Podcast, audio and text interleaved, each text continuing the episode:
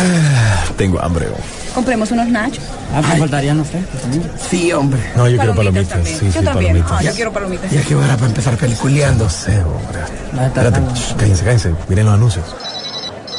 Apaga el celular vos que va a empezar la película. Espérate, hombre, espérate, espérate, espérate, espérate. Sí, ahí viene ya, ahí viene, ahí viene. Déjame mandar un mensajito. Shh, Cállense, cállense. Vienen los avances de las películas.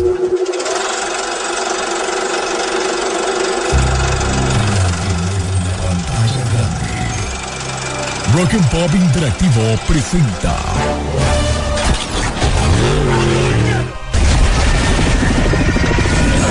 We can't just let you walk away.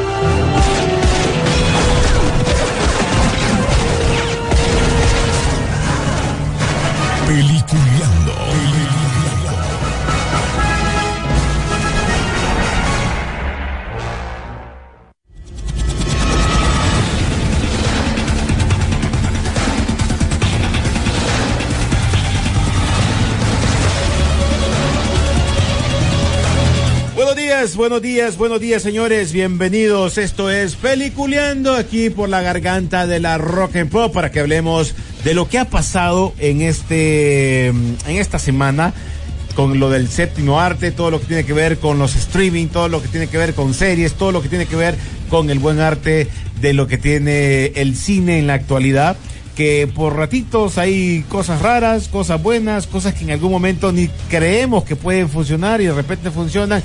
Esta es una locura ahorita, pero es uno de los momentos más importantes, es cómo vamos a vivir o cómo vamos a sentir la sensación eh, en el caso del cine, streaming o donde usted quiera ver las películas de la mejor manera. Pero lo importante es divertirnos y si es en familia, mejor. Ya con nosotros, Rodolfo Sisu Velázquez. ¿Cómo estás, Sisu? Muy buen día, yo como todos los viernes. Día de Cine Sisu. Así es, y les venimos de nuevo preparados para la ocasión para traerle un poco de las noticias, poco que vamos a hablar de todo lo acontecido en el mundo del entretenimiento, que ha estado un poco extraño, raro, pero eso es lo que venimos a hablar y lo que venimos a discutir. Así que muy buenas tardes a todos. Bueno, eh, ya logré ver los primeros cuatro capítulos de Titan. eh, una serie que a mí me ha dejado muy bien en sus eh, Eh, eh, tres temporadas René. anteriores. Mande. René, o sea, yo no he empezado a verlo, pero me imagino que al principio el respectivo homenaje o unas palabras dedicadas, me imagino, tal vez al final del episodio a Kevin Conroy, porque recordad que él era Batman en esa serie Fíjate precisamente. que no aparece nada todavía eh, eh, en memoria de él porque se están basando ahorita en lo que es Superman.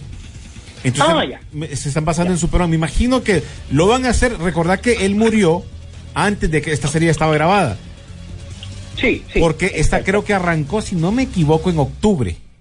Para octubre, algo así fue en Estados Unidos, pero en plataformas todavía solo en Estados Unidos había salido. Todavía no se sabe cuándo va a salir para Latinoamérica, que me imagino que va a ser ya en enero o algo por el estilo. Pero la, Ahora- se- la serie eh, ya la logré ver eh, por fin, eh, por lo menos de cuatro capítulos de seis que han salido. Y ya viene el paro, obviamente, ahorita para diciembre, para comenzar la otra parte de la temporada ya hasta el siguiente año. Te voy a decir algo, en primer lugar, y preguntándote más bien. En primer lugar, no le han bajado el volumen, porque yo dije que mientras no le bajaran el volumen a la serie, le iba a ir bien, porque tenía un buen camino. Fíjate que la, serie va bien. eh, aquí involucran, mira, me, me llamó mucho la atención este tema porque involucran Metrópoli. Y más o menos, si te cuento un poquito la sinopsis sin spoiler, esto, acuérdate que después de un año, los Titan que regresaron a, a- a- ahora con esta cuarta temporada, se anunció que la, eh, en, en el- ¿te acordás cuando el DC Fandom, ahí se había comenzado que para octubre iba a estar la serie, que así fue, con sus, eh, son dos episodios. Actualmente quedarían en seis y los otros seis serían para el siguiente año, de acuerdo a lo que ellos van manejando con la idea de- del paro que hacen en diciembre. Y no solo ellos, sino que todas las, las series que están en sus temporadas, ¿no? Eh, Después de su batalla, que ellos salvaron la ciudad de, de, de- de- de Gotham, los protagonistas de la serie, obviamente desarrollados por eh, Akiva Goldsman, eh, enfrentarían el desafío más difícil hasta el momento. Este rodaje de la cuarta entrega de la, de la, de la serie de DC de Titan Comenzó en febrero, imagínate que del 22 y concluyó el 30 de septiembre, fue cuando ya se lanzó para la- la- esta cuarta temporada. El rollo que ya se sitúa más en el en el en lo, en la- en lo que está pasando ya no es en Gotham, sino que los Titans se ponen en camino para de- de- eh, para regresar a San Francisco porque se fueron a Metrópoli. Porque eh, ahí eh, Bruce Wayne pues le da una oportunidad a Superboy de conocer a sus papás. Eso no es spoiler, eh, eso es algo que sale en el Sí, trailer. ya, ya. y te, te da, te da- aparece un Lex Luthor ahí. Y vos sabes que, ya todos sabemos que pues es sangre del Lex Luthor y sangre de Superman es donde aparece este Superboy. Entonces, O'Connor, en este caso por ahí viene la historia. O sea, ahí amarran por esto, por lo menos estos cuatro capítulos y también arranca mucho la onda de la magia. Ojo, atención, atención, la magia. Mira, yo lo que siento es que Titans va a hacer eso, o sea, va a tener tu línea de lo que está pasando y se va a centrar en desarrollar eh, en el fondo a cada uno de los personajes que están en esto, ¿verdad? O sea, eh, lo han tenido la oportunidad con Starfire, ahorita van con Connor Kent, eh, a, a Nightwing pues es el camino de él, pues, ¿verdad? Sí. Para mí se me hace que la serie va a terminar con este man evolucionando en Batman. Y te voy a decir que va a ser la mejor evolución de un personaje en una serie de televisión que hayamos visto. Porque él empezó desde, bueno, Robin que no lo vimos, pero sí el Robin rebelde, ya él renunciando, ¿te acordás? Sí. ¿Verdad? Convirtiéndose poco a poco en Nightwing, tratando de, de dejar el legado con los otros Robin. Ahorita bien pues tienen una oportunidad de oro manejando la muerte de Batman de una manera de, de cuando más de alguno quiere tomar el manto. Recordad que este prácticamente es como un universo expandido, si te has fijado. René.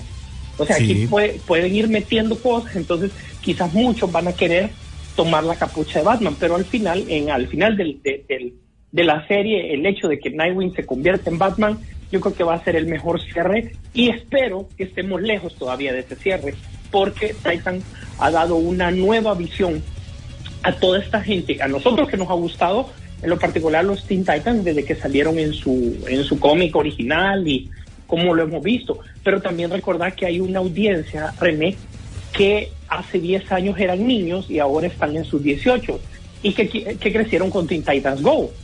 Y que esto pues también les da la evolución a ellos de ver cómo sus personajes van avanzando, pues. Sí. Sí, yo creo que la serie va bien. sí siento de, o sea, el, el grueso de las peleas, eh, la parte que es sangre, descuartizado, también lo vas a ver, o sea, eso no se lo está quitando. Eh, también los personajes que están involucrando, que se quieren involucrar, pero al final es una serie que se ha mantenido como mencionás. Vamos a ver qué pasa con estos otros dos capítulos para ver el concepto que, que, que te quiere dar ahora con esto de la, de la magia que está metiendo Yami. Y yo solo se me vino a la mente eh, Shazam o, o Black Adam, se me vino a la mente.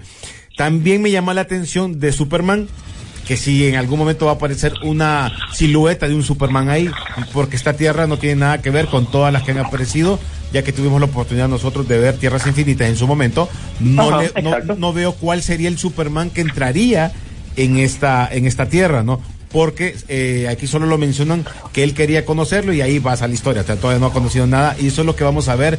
Porque si todo está en Metrópolis, algo tiene que pasar para que puedan sacar un personaje o por lo menos una silueta de un Superman, ¿no? Sí, incluso el recordar que el Superman de Lois and Clark está en otra tierra. En otra tierra. Este, incluso Batman de Michael Keaton está en otra tierra, que eso vamos a ver en, en Flash cómo pasa, porque eso sí quedó instaurado después de, de Tierras Infinitas. Entonces, eh, recordar que DC tiene siempre, eh, ahora, bajo esta nueva administración, tiene un plan grande. Sí. Esperemos que lo sigan y, y que realmente para los fans de este tipo de series, pues eh, continúe siendo, pues, de una u otra manera, un agasajo, como dice que el amigo, ¿verdad? Sí. Bueno, y eh, para cerrar este tema de Superman, que aunque salgan en noticias rápidas que hagamos en el siguiente bloque, pero otra de las noticias que se estaba manejando bastante, antes de entrar a, Desencantada, ¿no? Que es la película que se presentó eh, la semana, o sea, a finales de la- del viernes, el viernes pasado arrancó la película, la logré ver, y vamos a hablar de ella, pero también las noticias que están apareciendo sobre el tema de Henry Cavill, que dicen que, que como no hay contrato, que no sé qué, que todavía no hay nada, o sea, que solo fue lo de la, la presentación que hizo eh, Black Adam. Miren, miren, les voy a decir una cosa. Todo lo que se está rumorando es cierto, tal vez no hay algo firmado. El problema es que solo los que están ahora al mando de, de Warner y de DC son los que saben cómo va la onda, pues. O sea, las noticias que hagan o lo que digan solo porque no va a haber un Superman, tampoco está algo oficial con un nombre en la película de Superman 2. Oíme, ¿cómo, cómo te puedes poner am, a, a- a la gente, pues, verdad? Déjenla que las cosas evolucionen. Correcto. Nosotros queremos un Superman, sí, estamos claros con eso. Estamos enfrente a un Superman inmediato, es difícil. O sea, James Gunn apenas mandó los papeles del seguro y todo, apenas les ha quedado tiempo de llenarlo, pues. Está metiendo el pisto al banco para que le Sí. depositen ahí la mensualidad. Ni, ni siquiera ha ido la, la- a abrir la cuenta al, al banco donde pagan, no tiene la firma en los cheques.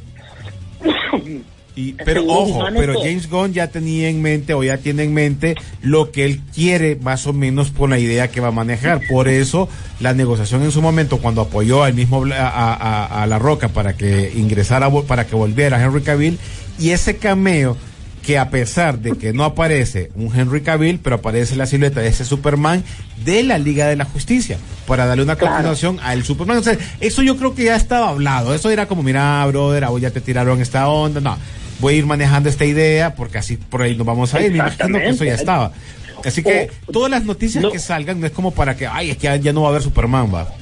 Oíme, incluso el que haya salido en, el, en la película es un rumor también, pues un rumor bastante fuerte, pero no deja de serlo. Así que de mucha chance que las cosas evolucionen. Sí, hay que esperar. Tenían una reunión, eh, creo que en estos días o la semana pasada, que ellos tenían que presentar todo lo que van a, hacer sobre lo, la, la, la, la gira de, de las películas, cómo va a ser la, la ¿cómo se le dice?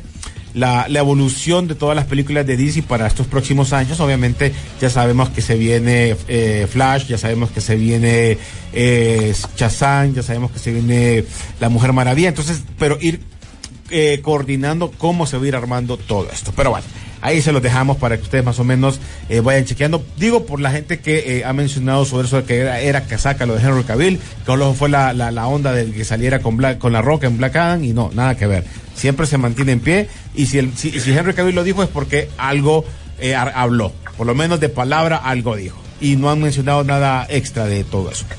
Además, disculpa, no va a renunciar a The Witcher De puro gusto. así, de puro gusto. Correcto. de puro- o sea, al- si, si, si esto no se da, algo créanme que él amarró, bien amarrado, porque un, actor en su momento que dejé en la serie, que estás en tu momento por la cual te están pagando bien, estás estableciendo un legado, no va a ser así de fácil. Así que yo le pido a la gente pues que incluso ha opinado en las redes sociales y todo, tengamos un poco de paciencia para ver cómo esto va evolucionando.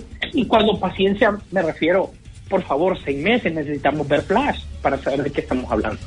Correcto. Bueno, pues, y película que fin de semana, eh, yo sé que vos andabas de viajes y supero, no sé si la lograron ver en algún momento con los hipotes, ya salió desencantada, que no quede tan encantado. Vaya. No quede tan encantado esta historia de Giselle, que es la cenicienta o, o una de las princesas ahora de Disney o de Disney.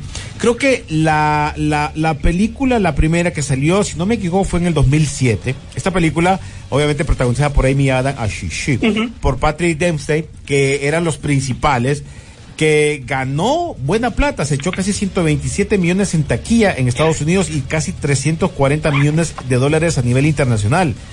Aparte de eso, recibió nominaciones en los Oscars y su categoría como mejor canción original y hasta- eso obtuvo una nominación al Globo de Oro como mejor actriz en música y comedia. Estamos hablando Ajá, que y, dejaste... y, y ojo, y ojo, René, estableció de manera definitiva, contundente y segura que James Manson es plato de segunda mesa. Ah, bueno, correcto. Sí, eso ya, ya con Pero- película ya. ya Pero, pero, esta película de ahora, creo que, mira, es que, eh, ¿sabes qué? En la, en la del 2007 encantó literalmente una película que hacía una pequeña parodia de todas las historias de Disney, con una muy buena villana, que era esta bruja, ¿cómo es que se llamaba esta actriz? Se me escapa el nombre, que me ayúdame, que era la bruja. Eh, muy buena, o sea, estamos hablando que era de peso el- el- el- lo que tenía ahí. Y como vos decís, este brother que salía en los, en los, en los X-Men, eh, que siempre, Jeff Manson. sí, le, le va churro. Pero en este caso, creo que no funcionó, porque aquí hay muchas cosas que se contradicen a la película, eh, a, la, a la película anterior de 2007. Son cuántos años, casi 10 años, 15 años. Oye, mire que salió esa película. Ya se ve una Giselle ya con hogar, con una bebé, ya se ve con un matrimonio, pero con problemas como cualquier persona que vive en un lugar que necesita trabajar para que crezca más su casa porque ya con los hipotes no aguantás. Eh, todo ese tipo de cosas, pero si vos te fijas, el- si ¿te acordás en qué terminó la película? Ella, Sí, sí, me acuerdo. ella hacía trajes para niños de princesas, e- ella quedó con trabajo.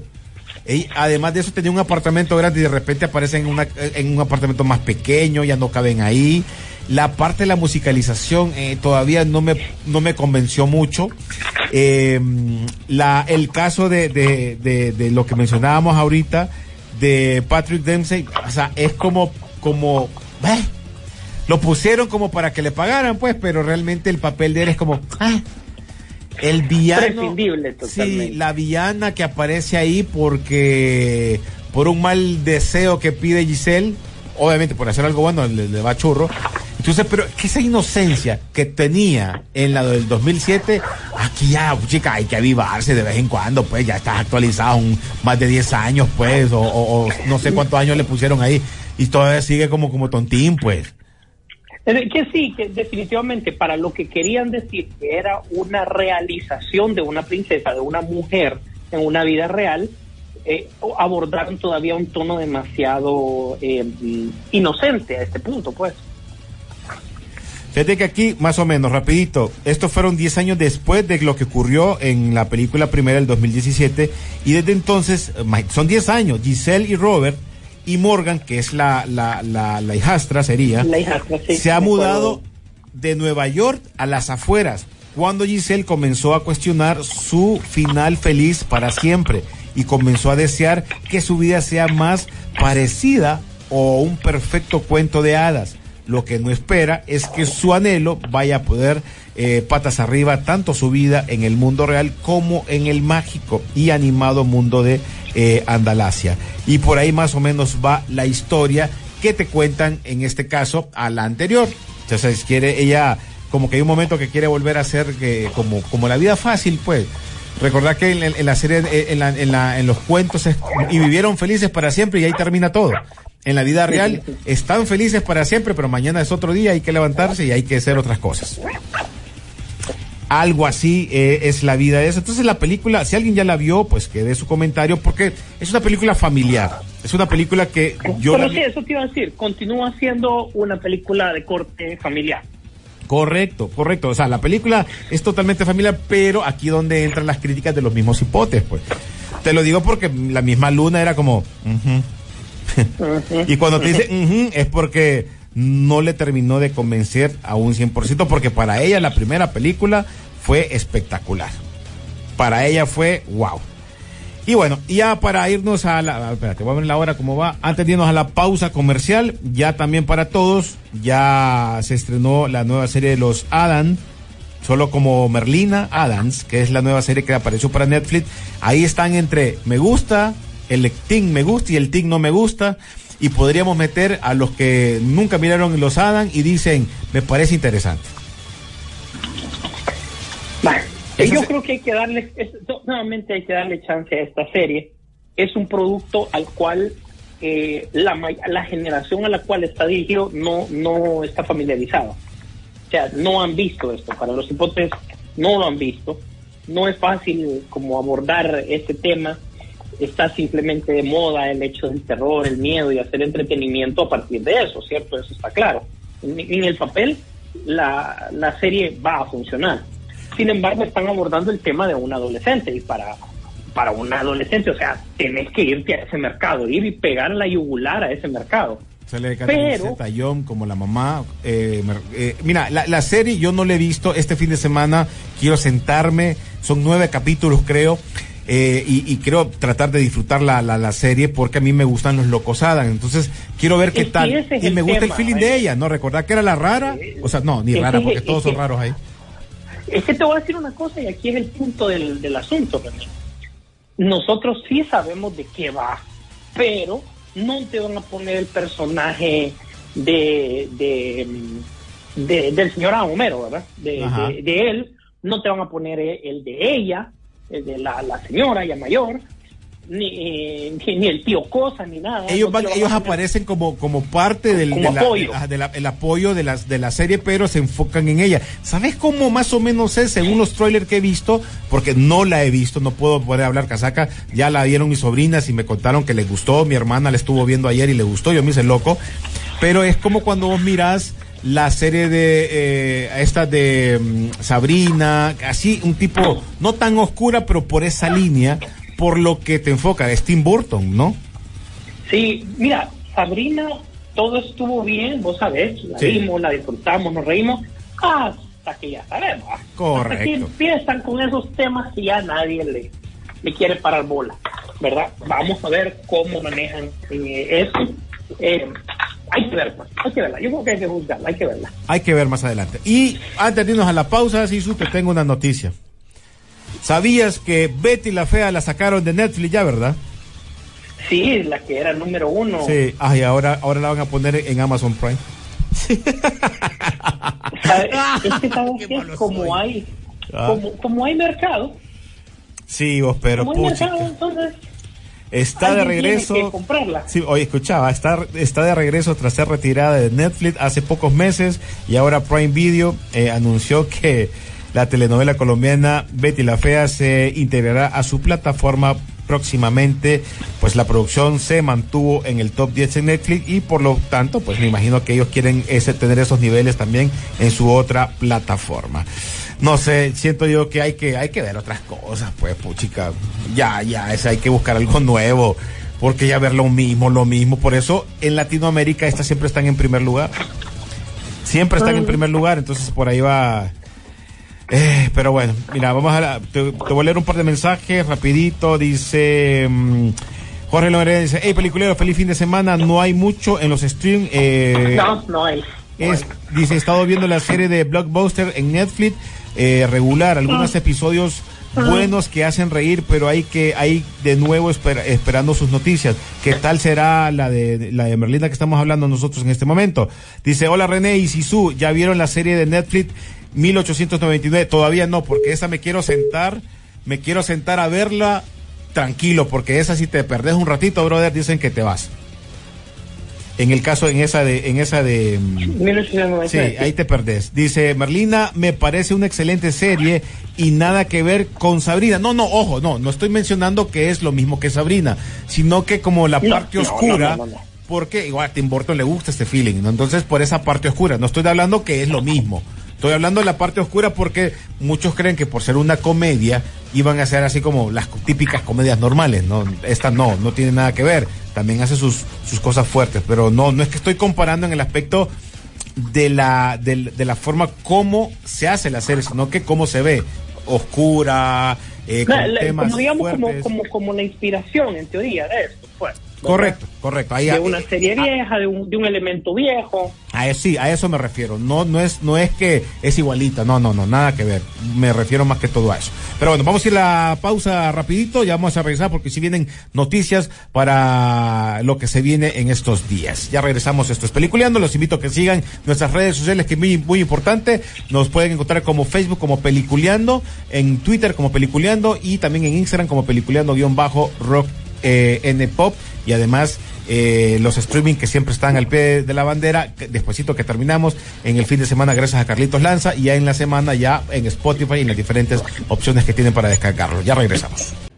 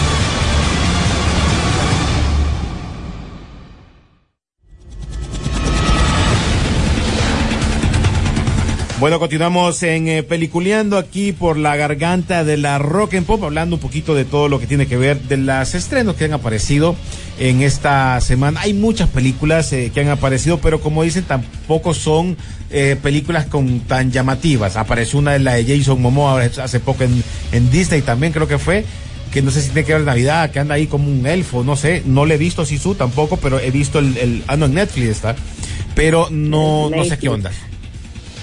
Sí, Me- sí, han estado apareciendo los productos. De hecho, el uh, especial de Navidad de los Guardianes es, es hoy. Es hoy. ¿Sí? Sí, sí, es hoy, ¿verdad? O sea, recordar que los productos navideños están saliendo. Ya la otra semana, eh, Mala Navidad ya sale también, que es también es una película bien extraña. Estaba directo para cine, ¿verdad? Así que los productos navideños ya están a la vuelta del día. Y recuerden que tanto Netflix como otras plataformas van detrás del más grande de la Navidad, que es Hallmark, ¿verdad? Sí. O sea, hoy sí van detrás de Hallmark. Prepárese usted, porque yo le apuesto que usted trata de, de- de ver todos los días dos, tres películas de Navidad y hay suficiente material. Y no solo los clásicos, sino que dramas nuevos.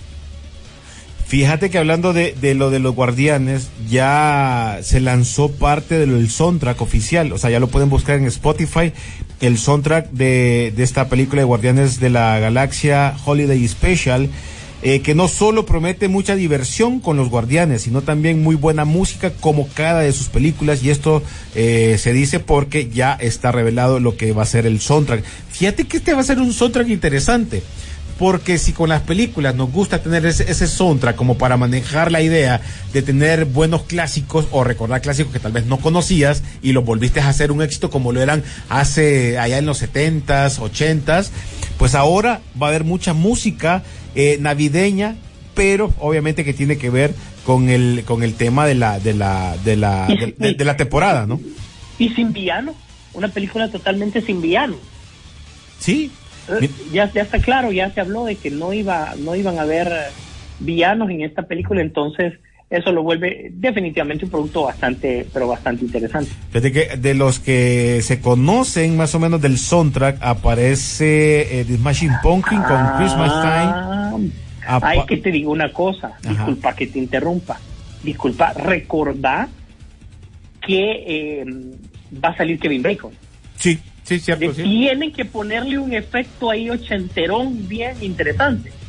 Con, con, con lo nuevo también. Oye, bueno, aparece una rola que se llama Kevin Bacon eh, on All 97. Entonces, sí, ti- como te digo, eh, hay varias. Todo esto es de Navidad, ojo, ¿eh? Todo es de Navidad. Eh, Fountain of Way también aparece, esta banda de rock también aparece con música navideña. O sea, si ustedes pensaban que no, no existía la música navideña, por cierto, pendientes, porque van a ver cápsulas en la radio donde van a estar con historia de la música navideña de- eh, ambientada por medio del rock, desde los Beatles hasta en la actualidad. Entonces, pendientes en Hasta eso. la rock and pop va detrás de Hallmark. Oíme, hay que aprovechar porque, aunque mira, mira, si son que no lo crean ustedes, a, nuestros oyentes, no sé, a, a pesar de que eh, siento que va a ser una Navidad eh, bien extraña, siempre sin pisto porque andamos más reventados todos, pero no sé, fíjate que siento, siento, siento aquel espíritu navideño que no sentía anteriormente. Me da no sé qué porque yo no voy a tener a mi hermana, no, mi papá pues ya no pasa con nosotros, eh, va a ser algo más, pero sí siento que quiero, quiero disfrutar esta Navidad. Ya sea, obviamente, con mi hija, eh, con mi mamá que la tengo, con los pe- pequeños, los las personas que estamos. Y siento que así se está viendo ahora con películas. Oíme, he estado viendo aquel montón de películas raras. Hasta me eché la de, la película esta de, mm, ay, ¿cómo que se llama? La que está ahorita en, en Netflix, la de, ay, de- de- ya, se me, ya se me escapó, la de las dos gemelas, vos. Ujú. Las gemelas, las dos gemelas, no, las gemelas. ¿Cómo se llama esta actriz, vos? Esta, ya me olvido, hombre. Eh, Lindsay Lohan. Ajá, hasta esa la miré. ¿Qué película es mala, va? Eh, Mira, mira, si nos vamos a poner un poco sinceros, yo vi El padre de la novia con, con Andy García, con Ari Arjona, con Gloria Estefan, por curiosidad. Y yo pensé que yo iba a cambiar la película. Y fíjate que no, me quedé al final. Sí, no sé, siento yo, no sé, no sé cómo está el, el feeling, pero esa es una de las cosas que yo creo. Que yo siento que, no sé, a pesar de tantas cosas negativas, creo que tenemos que ponerle algo positivo a nuestras vidas y es como disfrutar, porque a mí me dicen, todas las películas tenemos un churro, sí, ya sabemos a lo que vamos, pero querés sentir ese espíritu navideño, por lo menos es mi caso, entonces me pongo a ver esas esa, esa, películas churros antes de dormir o, o, las que van apareciendo, como vos mencionaste, ahorita voy a a ver también la de Los Guardianes y dar mi opinión también de esa película ya con un presupuesto diferente. Sí, claro. Sí, ahí está, ahí está. Y bueno, ¿qué más hizo ahora sí? Te dejo hablar para que hables, porque es que estaba emocionado. pues que eh, te tengo un par de noticias, eh, más que todo para que discutamos y hablemos. Eh, ¿Qué es lo que ha pasado con Chris Hermond? Yo creo que todo el mundo lo ya es noticia, sí. ya es tendencia. ¿Cómo empezó esto? Ojo, él tenía un contrato para una serie con eh, National Geographic, ¿verdad? Que consistía en el llevar su cuerpo al, al máximo, con, en base a entrenamiento, retos, etcétera, etcétera. Era una serie totalmente de exponiendo su físico. Entonces, inmediatamente Marvel metió mano porque le dijo, o sea, tenés que, o sea, no, olvídate de ese proyecto, tenés que meterte en, en Love and Thunder, Thor Love and Thunder, porque tenía miedo que algo le pasaba, pues, y sí. más porque se eh, dañó el tobillo. Entonces dijeron, no, no, o sea, mejor esta serie va para después, Logan Thunder. Bueno, terminó Logan Thunder, lo hizo y regresó a la serie. Sin embargo, durante las grabaciones de la serie, porque ya la tenían bastante avanzado, de hecho creo que, eh, no sé, la gente que se, que se ha puesto a ver el contenido de National Geographic y, y todo eso, eh, ya él tenía unos capítulos que ya habían salido, uh -huh. si no me equivoco. El asunto es que él se da cuenta durante la filmación de un par de síntomas que no le gustaron. Ha hablado con el director de planta y todo. Eh, obviamente el, el, lo, lo, remiten con el doctor. Los doctores suelen pedir siempre los historiales de salud. Y se dan cuenta en el historial de salud que eh, pues él tiene una tendencia hacia el al, al, al Alzheimer. Entonces, pues él empieza a tomar una decisión y da la declaración de que es posible de que él pueda sufrir de eso en el futuro y que eso le daba miedo por no recordar su familia, los papeles que ha hecho, uh -huh. y empezó a cuestionarse y de hecho dice que siente de que Thor ya cerró un ciclo, a pesar de que aparentemente todavía tenía un par de, de, de historias que contar, si se recordás al final de Love and Thunder, ¿verdad? Sí pero supuestamente él ya no se siente como para eh, eh, obviamente es la, la, está noqueado por la noticia Entonces, sí, sí, y eso él, pasa, pasa hasta en las mejores familias. Fíjate que conozco a alguien que cuando empezaron lo de la pandemia, y yo sé que está escuchando, eh, pensó que se iba a morir y empezó a borrar todos los pichingos, ponerles precios y todo por si se moría. Y, y no sé, creo, creo que está ese, está ese efecto está ese efecto de que eh, te entra ese nerviosismo y como él lo menciona, ¿no? Que él quería pasar más tiempo con su familia porque ya como mencionaste, se sentía como que ya extraño, pero eh, al final, eh, como menciona, dice que él siento que es un problema, tendríamos que cerrar ese libro y lo eh, y si lo volviera para interpretar a Thor, dice, sabe a lo que me refiero, que lo que estás comentando vos, siendo que probablemente lo justifique, siendo que probablemente sería el final eh, pero eso no se basa en nada de nadie me hay, que me haya dicho ni en ningún tipo de plan. Son palabras de él eh, con lo que vos mencionabas de Thor. Tiene que ver un nacimiento de un héroe, dice, el viaje de un héroe, luego la muerte de un héroe. Y yo sé, estoy en esa etapa. ¿Quién sabe? Lo mencionó él en un, en un Twitter.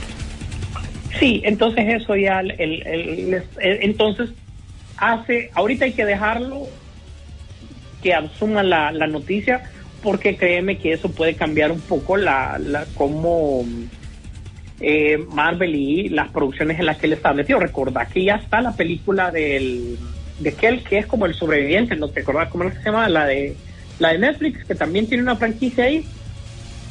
¿Te acordás aquella primera que era que rescatar un niño hindú? Ay, no, no me acuerdo. Dennis, Dennis, el nombre de la película, por favor, ahí inmediatamente. Sí, Dennis, ya, ya por favor, ocupamos, ocupamos tu, apoyo, tu aporte recordar que ya está la segunda y posiblemente había planes para la tercera. Sí, pero no me acuerdo cuál es, estoy bateando. Uh -huh. estoy entonces, entonces esa era la eh, que definitivamente iban a um, iba iba iba a salir. Entonces vamos a ver cuáles son los planes que se tiene para, pues obviamente, en su futuro inmediato. Ok. Estaba revisando los estrenos fuertes que hay ahorita para, en este caso de Netflix, ¿no? Que están ahí como, como Merlina, es una de ellas, El País de los Sueños, que es la que te mencionaba de Jason Momoa. Hay varias de Navidad, brother. Aquí Navidad ahorita están como... Ok. Y no sé si te diste cuenta, ¿verdad? De que, pues, Fede Álvarez ahorita ha sido tendencia, eh, a pesar de que ya se había mencionado de esto ya días atrás, Fede Álvarez de, de- de No Respires, eh, Don't Breathe, eh, va para dirigir la película de, de Alien, ¿verdad? Y milagrosamente, aunque usted no lo crea, y eso prepárese porque es el fin del mundo, ¿verdad? Rid- Ridley Scott se la va a producir. Él se paseó en el proyecto de Neil Blomkamp, ¿te acordás que tenía que iba a traer a Sigourney Weaver y todo? Él lo boicoteó y prácticamente sacó las otras películas de Aliens que todavía René, yo no las entiendo. Yo sigo viendo, no diferencio entre la una y la otra, entiendo por dónde ve el asunto y peor aún, no sé dónde están los aliens. Eso es lo Sí, que más me preocupa. lo- me los piquea. andas buscando, los andas buscando. Los, los ando buscando. Sí salen, pero allá como por fuerza. ¿Verdad? Entonces, De largo, eh. ahora, ahora que Fede Álvarez, eh, un director que ha sacado buenas buenas películas y todo, le estén dando este proyecto y que Ridley Scott lo dirija, no lo sé. No lo sé. Se me hace que a la mitad del, del camino eh, va a tomar control Ridley Scott de esto o algo por el estilo. Ya sabemos que él es un director muy de su ley, es bueno, buenísimo, pero es muy de su ley. Y el poder que él tiene de, levantar y quitar proyectos es bastante fuerte. Vamos a ver, ojalá. Muchos dicen y opinan de que es preferible que, que, que él lo haga, que no le dé mucha fuerza eh, eh, el, el estudio, pero te digo para qué, René, para Ajá. sacar el, el resultado de Prey. ¿Me entiendes? Que lo dejaron ser, dejaron ser a la película, pues. Sí. ¿verdad? Y resultó ser algo bueno. Entonces dicen que ese trato puede tener aliens, pues deja- déjenla hacer a la película, déjenla que hagan su propia producción, su propia dirección, y de repente puede salir una sorpresa ahí. Y que Disney definitivamente se dé cuenta que estas franquicias están más vivas que nunca, pues. ¿Sabes qué pasa? Yo creo que también parte del error comienza con nosotros los fanáticos. Cuando queremos ya la tercera, cuando la primera todavía está en producción y la estamos criticando y volándole reate. Sí, Y- sí, y- nos llenamos también mucho de expectativa. Es que sí es, así pasa. La- la- yo creo que antes de antes de verla nosotros primero ya, ya hicimos el final, ya miramos la película y ni siquiera la han tirado. Fíjate que la película, hoy por hoy, somos una generación, y, y no sé si recuerdan lo que estuve mencionando la semana pasada de Black Panther. So- nosotros nos estamos volviendo una generación bastante complicada, que con poder adquisitivo para ser consumidores de todos estos productos, pero a la vez complicada porque nosotros, antes de que un realizador, valga la redundancia, realice la película, tiene que satisfacernos nuestras expectativas en vez de hacer una película. Sí, está ¿Me pensando en cómo quedar bien con este y con este. Ajá, ent- antes de hacer la película, pues. ¿Y qué, qué ha pasado? Las joyas últimamente que hemos visto son películas que nadie daba un centavo por ellas, Smile. que suelen ser ilógicas y que de repente están ahí y terminan siendo una película que, que nos gusta. Sí. Entonces, ¿pero por qué? Porque no tienen la necesidad de complacernos a ninguna, a ninguna audiencia. Fíjate que tenés todas las tapas llenas de razón, Sisu, porque eh, hablamos, vaya, pero el mejor ejemplo, este mundo, porque aunque no lo queramos, ahorita estamos siguiendo y viviendo de los de las películas de, de, de, de- cómic y, el ejemplo que se ha puesto, pues, en el caso de lo que ha surgido con lo de Black Adam y con lo de Wakanda, ¿no? Con la de- de Black Panther. Dos películas súper diferentes, con ideas diferentes. Una basada en un cómic, cachimbazos, peleas, fuerza, mamado, lo que querrás. Pero al fanático le gustó y a, y a, la, y a, la, y a, la, y a la prensa eh, no le pareció mucho. Pero la otra es, fue al revés. A la prensa le gustó más y muchos fanáticos no le gustó tanto porque cambiaron muchas cosas de lo que ha pasado. Entonces, ahí, ahí entra lo que vos mencionás. Quería, o sea, eh, Wakanda llenó, o sea, ¿por qué la película no está cate- ca- categorizada como película mala? Porque ha, ha satisfecho las audiencias. Pero no hay una película ahí, pues no, no hay una película de, cómic que realmente queríamos ver. O, alguna mer- marvelización. Y ojo, Quentin Tarantino, eh, el cual pues eh, yo pues invito a que lo sigan en las redes sociales, es bastante interesante lo que, lo que él siempre hace. Además, recordemos, el hombre dijo que eran nueve películas y estamos solo a dos de, de él, Sí. de que termine su... Entonces hay que estar siempre pendiente. Ni, toda película de Quentin Tarantino es como, ah, y no me critiquen, es, es, es considerada para Oscar, ¿verdad? pero ahora ya, ya los Oscar es otro asunto. Pero ese lo hablamos después. El tema es que Quentin Tarantino habla sobre, se une a lo que dice Mar- Ma- como Scorsese y todo, pero lo abordó diferente. Dice que el problema de la marvelización de las películas es que ahora está centrada en la en la en la estrella del y no en los actores como tal. O sea, la estrella de las películas es el Capitán América y es el Capitán América. Y olvídate quién ha sido el que lo interpreta. No es que estás hablando mal de, de, de como te dijera, de Chris Evans o algo así, sino que le están dando bastante importancia a que a hacer una estrella de la película y que la estrella prevalezca. O sea, vos querés ver el Capitán América no en una película, lo querés ver en todo. Sí. Entonces, el glamour de Hollywood se pierde con eso porque ya los actores, pues, ya cualquiera puede interpretarlo, pues, ¿verdad? Porque al final lo que vos buscas es una estrella, no un actor, ¿verdad? Y eso dice que no es hablar mal, pero simplemente el mundo está cambiando. El actor de Shang-Chi le respondió diciéndole con todo el respeto del caso, pues, ¿verdad?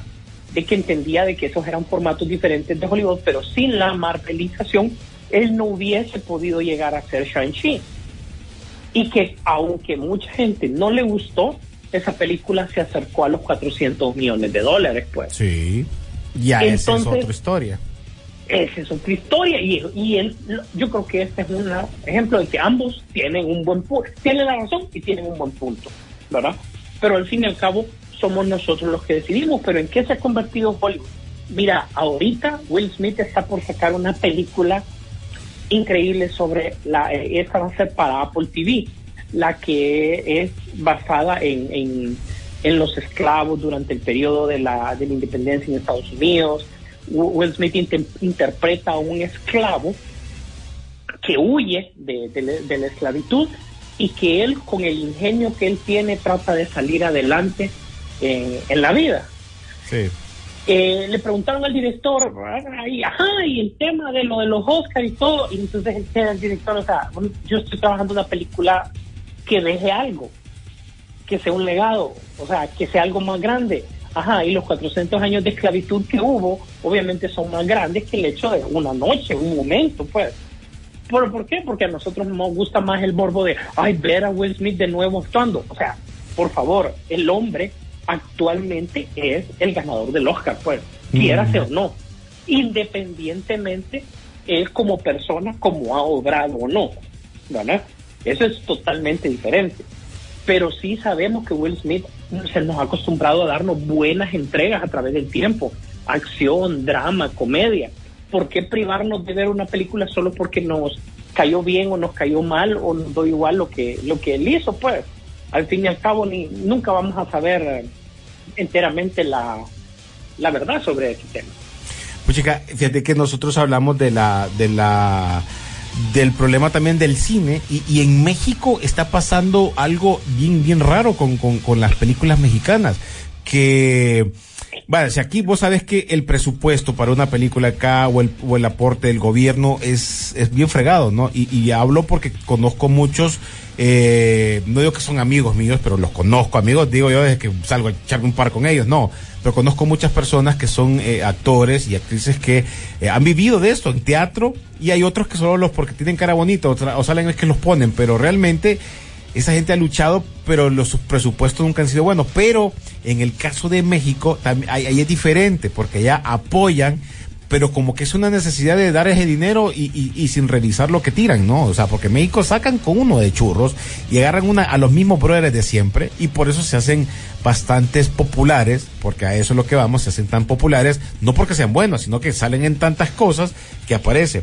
Y Guillermo del Toro, o sea, se malió, puso un tuit, no sé si vos leíste el tuit, que a través de, eh, de- esa cuenta arremetió en contra de la destrucción del cine mexicano.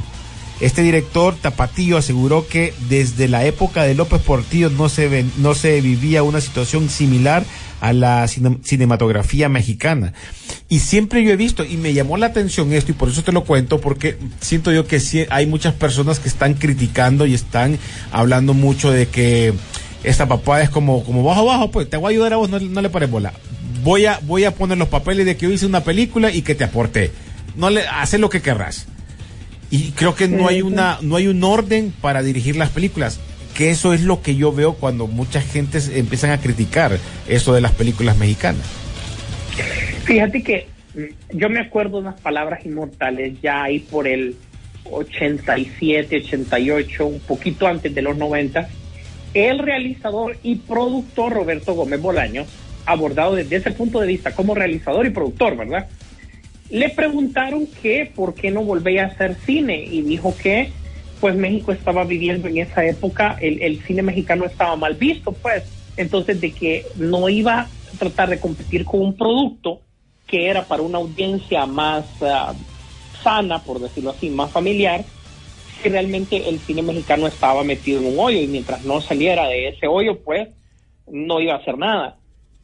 Y pasó el tiempo y tuvo que pasar más o menos, y ojo, nosotros hemos consumido cine mexicano desde hace mucho tiempo. Sí, uy, sí. Tuvimos que llegar a los 2000 para que un Amores Perros, eh, Sexo, Pudor y Lágrimas sacaran al cine mexicano del hoyo donde estaba. Sí. O sea, y no me digan, no, es que hubo, hubo buenas películas antes. No, disculpen, quizás hubo buenas películas, pero nunca se internacionalizaron. Fueron esas dos películas las que volvieron a poner a México en el mapa de repente del cine latinoamericano. Y mientras tanto, sí, el cine sudamericano, el cine eh, eh, argentino, incluso el cine colombiano evolucionó bastante, pues. Entonces, eh, Guillermo ti- tiene toda la razón en lo que en lo que está diciendo. Igual ya sabemos cómo se manejan en Latinoamérica estos proyectos. Muchas veces tratan de politizarse y es la razón por la que muchas veces no tenemos un producto eh, de calidad fuerte en la región. Y ojo, Sisu, recordé una cosa que esto de los streaming ha terminado de ayudar, entre comillas, a estos directores de estas Sí, películas. sí. ¿Por qué? Porque no solo en México, estamos hablando que han hecho series, películas y no solo en, bueno, hablamos de México por el tema de Guillermo del Toro, pero ahora si vos te fijas por las por las los derechos de películas ya no hay una exigencia más, sino que lo que hacen es como entonces hagamos una un- serie, una película y la metemos y nos, nos asociamos con Amazon porque es una de las que está haciendo películas mexicanas, nos asociamos con, con eh, las Netflix. Netflix y ahí salen, sea buena, sea mala, bueno, hicimos el producto Hay- que nos pidieron. hay un montón de producto hondureño y centroamericano en, en Netflix, pues. ¿verdad? En- alguien comentaba de que no es extraño en el futuro, dado que la, la, la, la idea de Netflix es regionalizar su producto, o sea, darte eh, lo que es propio de tu región y lo que está bien lejos. Esa es la estrategia. O sea, que nosotros nos van a mandar consumir lo que es de la región y lo que de repente es de Asia Sí. porque es eh, porque Netflix se tiene que salir con algo diferente a lo de las más plataformas. Entonces decían de que eventualmente vos ibas a conocer a alguien que conocía a alguien que salió en una serie o un proyecto de, de Netflix. Porque Netflix va a empezar con campañas de, por ejemplo, tienen, no sé, René, 10 mil dólares y que es un presupuesto poco, desde luego, pero te iban a decir, vamos a agarrar di- eh, cinco de esos 10 mil dólares y se los vamos a asignar a Centroamérica, se los vamos a asignar a Honduras, para que realizadores hagan película y me generen algún tipo de contenido. De repente hay algo bueno. Correcto. Mira, antes de que nos despidamos y nos des la- lo último que tengas por ahí, voy a leer un par de mensajes y algunos que nos preguntan. Dice, buenos días, ¿ya vieron la película Glass Orion? ¿Qué tal está? ¿La recomiendan? No, no la he visto. Eh, ¿Saben algo de Dread 2? ¿De cuál? Dread. Ah, eh, eh, preproducción supuestamente, pero no ha pasado la fase de lo del guion. O sea que no le pegan al guion. Eh, se supone que el villano iba a ser, eh, para los que conocen, es juez justicia, pero que eh, mm, debido a los efectos especiales no tenían tanto presupuesto, entonces dicen que, que no, que puede ser que no le anden por ahí. O sea que todavía le hace falta eh, bastante, bastante por seguir. Y es más, para todos los que no les gustan estos proyectos independientes, Amazon está por cerrar un trato, por si ya no lo cerró con el loco McFarlane para sacar historias de los personajes alrededor de Spam para, para Amazon, como hacerles pequeños proyectos, ya sea animados o en o en live action, eso sí no, no, no lo logré captar, captar en la noticia, pero sí ya personajes secundarios de, de Spawn van a empezar a salir en, en, en pro- en proyectos de Amazon. Ok. Elizabeth Gale dice, Merlina me encantó. Bueno, el fin de semana la voy a ir a ver para ver qué tal. Dice, si ya, vi- ya miramos, nos dice un Oni, Chrisman, Story Chrisman. Eh, no, todavía no, la voy a buscar. Dice, ¿qué opinan de la nueva película de Lindsay Lohan llamada Navidad de Golpe? Una película guácala. Ah, esa es la, esa es ya la película que estamos... Es una, mira, es una película guácala, pero, pero...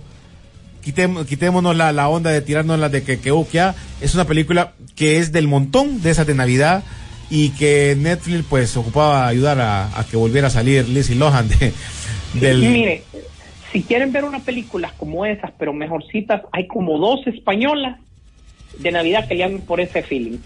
Les debo el nombre, pero se las voy a conseguir. Sie- siempre están en Netflix. Siempre en Netflix. Ok.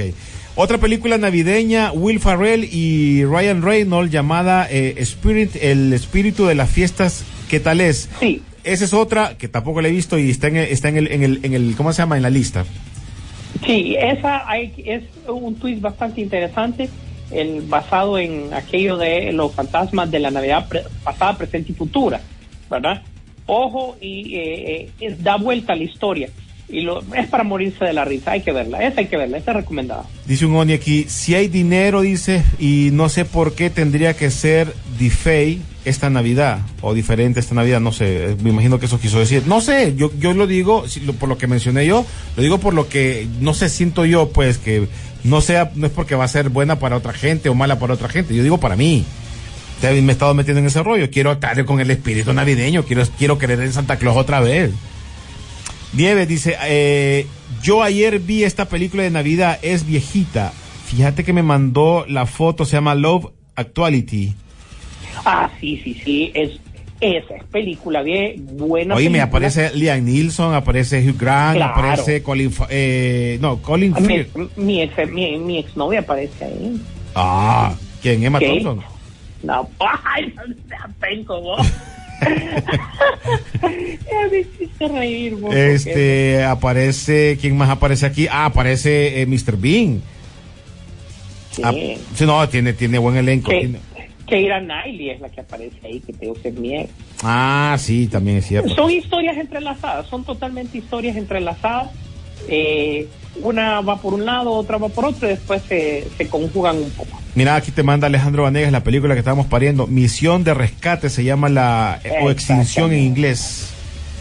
Gracias, muchas gracias Alejandro. Misión Rescate es gracias también a Loni que nos escribió, menos a Denis. Y eso, por cierto, ayer estuvo de cumpleaños Denis, un amigo y del grupo, feliz cumpleaños, pero hoy no nos apoyó en nada, nada que escribió. Alejandro Vanegas dice, a ver si Will Smith no le pasa factura con esa nueva película. La gente a veces se comporta muy tonta cuando se, fun- se funda o si se funda a alguien. No saben de diferenciar el personaje del actor. Exactamente, eso es lo que decía. Gracias, gracias, excelente aporte. Eso es lo que yo quería decir. Es la- una buena manera de, de poner las cosas. pues. Dice, hola, buenos días, ¿ya vieron esta película? ¿Qué opinan de ella? Se llama Sin Nombre en el Frente. Ese está para Netflix. No, no lo he visto. Tengo que... Oíme, a- antes de que pasemos de tema y continúes con, con esa, eh, le dijeron a Chris Rock si quería dirigir los Oscars este año. No, dijo, hoy no, No, no, gracias, es que estoy ocupado. estoy ocupado. Estoy ocupado, es que tengo, tengo, tengo una reunión con familiar ahí con los hipótesis. Pero bueno. Si tú, algo más que tengas por ahí eh, para concluir las noticias y antes de que nos despidamos. Sí, en efecto tengo algo que comentar. Eh, durante la semana salió la noticia de que Ben Affleck y Matt Damon ya tienen eh, oficializada su productora como tal y le han metido la cantidad de 100 millones de dólares para empezar. René. Para empezar. Eso no, no, eso no es para empezar. Entonces la gente está tirando, gritan- tirando el grito al cielo por Batman, ¿verdad? Porque Ajá. quiere decir que ahora qué va a pasar. Miren, tomemos en cuenta lo siguiente, desde que esos muchachos, cuando eran muchachos, ganan el Oscar, jóvenes, con eh, carreras prometedoras, en, su- en- en- el primer proyecto de Hollywood que tienen presupuesto, ganan el Oscar como escritores, esto iba a pasar. Sí. O sea, e- esto iba a pasar. Ellos iban a hacer su carrera en solo durante todo este tiempo, ganando contacto, experiencia, dinero, y eventualmente ellos iban a poner su propia productora y se va a convertir eventualmente en algo más grande a través del tiempo. Entonces, obviamente ellos le van a poner empeño a su empresa. Y después de poner 100 millones de dólares, créeme que todos ellos van a querer, eh, eh, obviamente, solo trabajar para su negocio, ¿me entendés? Claro. Y es que ellos no, eh, ajá, uno va a tomar eh, decisiones creativas, que es Matt Damon, el otro se va a encargar de otra cosa. Pero obviamente cuando les toque figurar como actores, ellos van a salir, van, que si te dicen, te damos, René, si te dicen, te damos 20 millones por salir en esta película, mientras que vos decís, bueno, por eso no voy a cobrar ni 5, pero es de mi negocio y me va a hacer crecer, te vas por los 5, pues. Claro, claro. Es tu negocio, pues. es tu negocio. ¿Qué, pasa? Eventualmente ellos se van a convertir, ellos cuando dejen esta, esta parte, incluso que Ben Affleck de- deje de dirigir, uh, Matt Damon deje de producir, esta es una empresa que va a quedar y va a ser una de las principales de, de filmación en el futuro, pero tienen que ponerle empeño ahora. Sí. Entonces, No la pueden descuidar. no la pueden descuidar. Entonces, no les extrañe que estos actores sacrifiquen muchos proyectos grandes que ya tenían por proyectos que aparentemente ustedes van a ver pequeños, que como, ¿y para qué salieron ahí?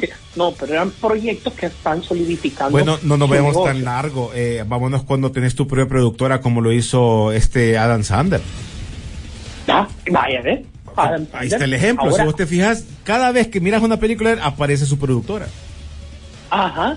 Y claro, y él para verlo en otro proyecto, en Netflix, contémoslo con los dedos de la mano. Sí. Y ojo, y mete dinero para, para estar, para enganchar eso. Sí, ya no solo es que lo contraten, ya él tiene que, bueno, yo me meto, pero aquí, ajá. ¿Qué onda? Ajá. Y, y está hablando, estás hablando de, de, de, de, de nada más de, de Adam Sandler. Ya te, te imaginas Ben Affleck y Matt Damon unidos. Así que si realmente vemos a Batman después de sus apariciones en Flash o de, o de Aquaman, demos gracias. Porque cada quien tiene derecho a trabajar en lo suyo. Sí. Así que yo estoy de acuerdo que si él ya no va a salir, ya no va a salir, pero es porque va para cosas que son personales y son decisiones que nadie puede decir nada. Correcto. Ahí está, me parece perfecto. Sí, su. Bueno, Así, y, eh, y recalco, eso se veía venir. Sí, bueno, eh, y ojo, ahí se les pueden unir otros brothers también en un futuro, créemelo. Bueno, eh, fin de semana de muchas series para poder ver algún par de películas. El problema es que una vez no hay mucho tiempo, eh, pero vamos a tratar de, de ver todo lo que se pueda. Y si ustedes ven, háganos los reportes por medio de nuestras redes sociales como Peliculeando en Facebook y en Twitter, o sino también en Instagram como Peliculeando-Rock and Pop, porque ahí estaremos chequeando igual todos los comentarios, todas las cosas que ustedes nos quieran decir. Ahí es muy importante para nosotros. Y además, gracias a Carlito Lanza que nos da la oportunidad también que ustedes puedan escuchar el podcast en otra, eh, en otro horario, en otro momento, tal vez que no pudieron estar porque están viendo el partido, que por cierto va ganando en este día de hoy. No en el futuro de mañana cuando me, me estén escuchando en, en Spotify, va ganando Holanda 1 a 0 a Ecuador. Sí, su. Así es, bueno, les agradecemos. Estamos ya oficialmente en época navideña para estar viendo las películas navideñas, series navideñas, etcétera, etcétera. Y no se le olvide a usted y enséñele a las nuevas generaciones. Duro de Matar es una película de Navidad. No se pierda. Greenmill. que sí, ya lo sabe, ¿verdad? Ven también y todas esas. Y por eso, ¿por qué no vea sus propias películas navideñas, caliente motores y mande sus comentarios, mande sus mensajes, hablemos en el siguiente programa sobre cuáles son las películas que está, que está viendo para esta temporada y recordemos que empiezan a salir una que otra joyita cada semana que son candidatas a las premiaciones, ¿verdad? De hecho, ya las nominaciones, esta semana salió el listado principal para eh, las submisiones de las peores, de las mejores películas independientes. Y aunque usted no lo crea, y si ha ido al cine estos días, eh, la película Hasta los Huesos, ¿verdad? Que es ah, sobre unos pseudo vampiros, pero no son vampiros, sino que son como come carne. Ha habido un trailer que ha estado circulando bastante. Esa prácticamente se perfila como la mejor película independiente de este año, pues, eh, con Timothy Chalamet. Así que, bueno, esta y otras eh, noticias estén pendientes a través de las redes sociales. Eh, ayúdenos a compartir también. Gracias a todos, gracias por estar pendientes. Nos vemos en el cine. La pantalla grande espera por ti.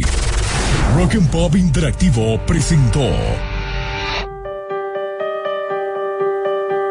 Peliculeando, Peliculeando en Rock and Pop Interactivo.